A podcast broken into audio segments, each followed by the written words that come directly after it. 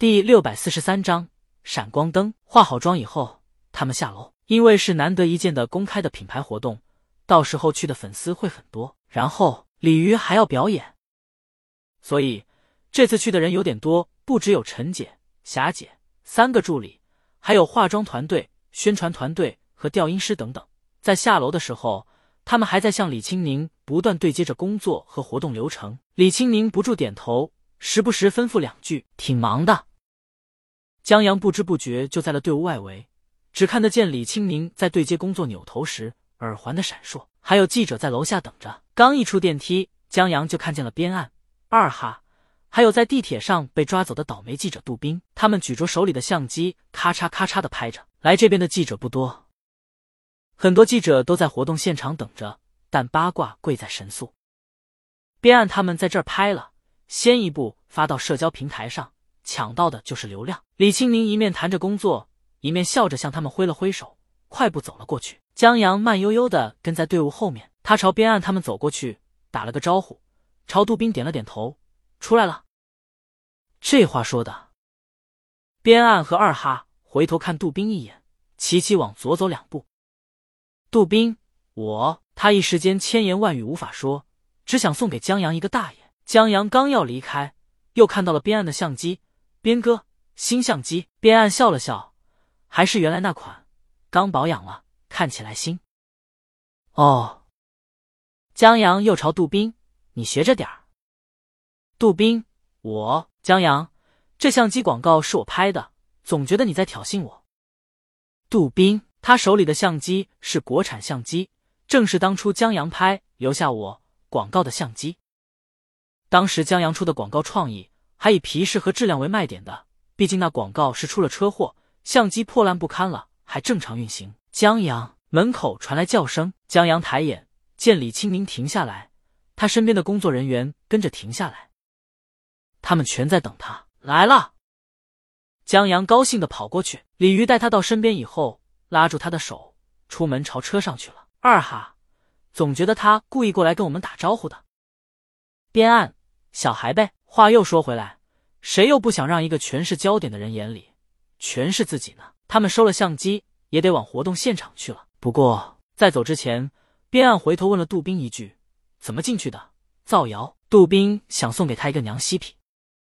二哈跟了一句：“我工资三千。”我多说一句：“造谣犯法呀！当记者得凭良心。”杜宾想咬人。吉他品牌的旗舰店离锦鲤工作室不远，很快就到了。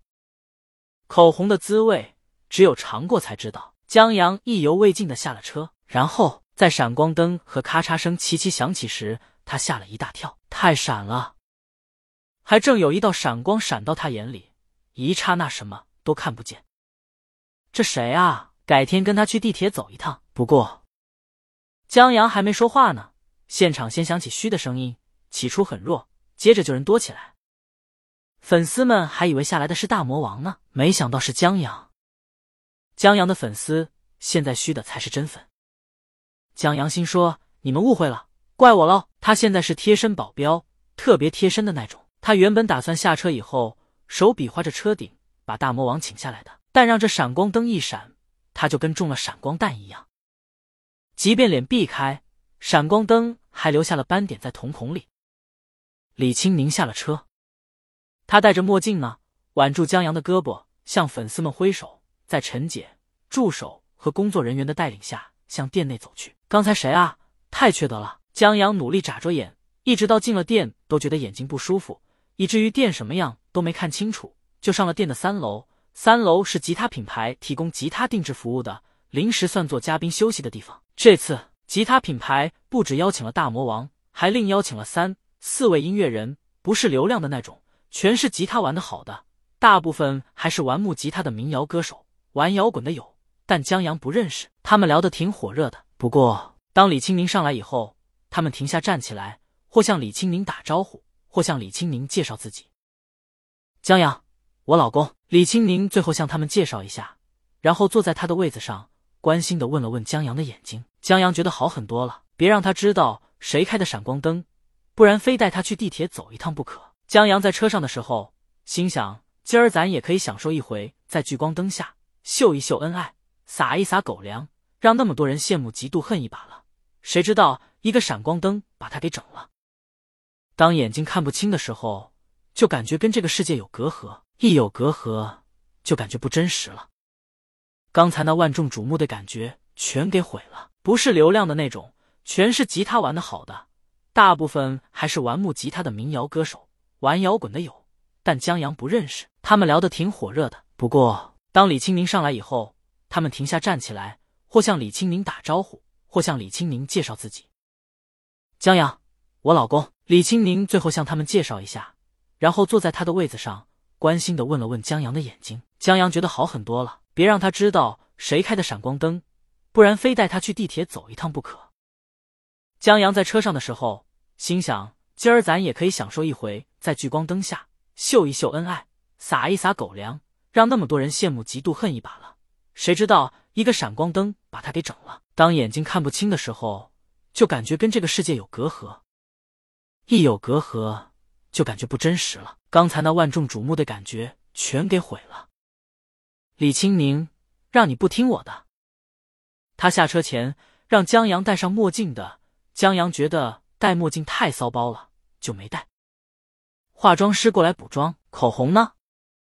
化妆师在下车时就看见了。李青宁让狗吃了，江阳就当没听见。他把位子让开，方便化妆师补妆。然后又找了个位子坐下，坐在他对面的是一对双胞胎。听刚才他们的介绍，是木子李民谣组合。他们是在李鱼退隐之后慢慢冒出来的，现在音乐平台上发歌。后来被经纪公司签约，在组合被推出来的时候，还蹭了一波鲤鱼的热度，号称是下一任大魔王。两个才女加起来还接不过大魔王的王位，还真没接住。他们不是没粉丝，甚至还有不少鲤鱼也粉他们。因为他们的民谣有鲤鱼早期的味道，他们也不是没作品。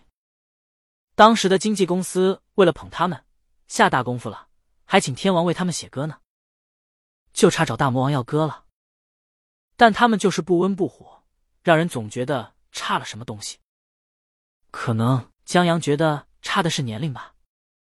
他们是大学毕业以后组的组合，说是接大魔王的王位，但他们年龄比李鱼要大。木子里的姐姐。朝江阳笑了笑，江阳笑着回礼，然后又安静下来。其实，自从李青宁上来以后，他们说话就少了。不知道的还以为李玉是黑帮大佬呢。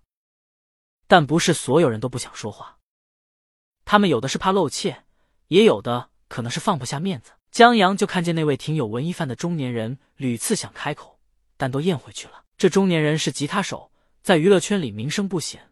但在音乐圈里却是一位吉他高手，用个不恰当对比的话，就差不多相当于家乡的李延亮。不过他的名字江阳不知道，因为他和李青宁认识，直接就举手打了个招呼。中年人再次欲言又止，正好江阳看过去，中年人一慌，到嗓子眼的话溜了出来：“小宁。”他嗓子有些干，咳了咳：“一九零零里，你吉他 solo 时的颤音用的什么效果器？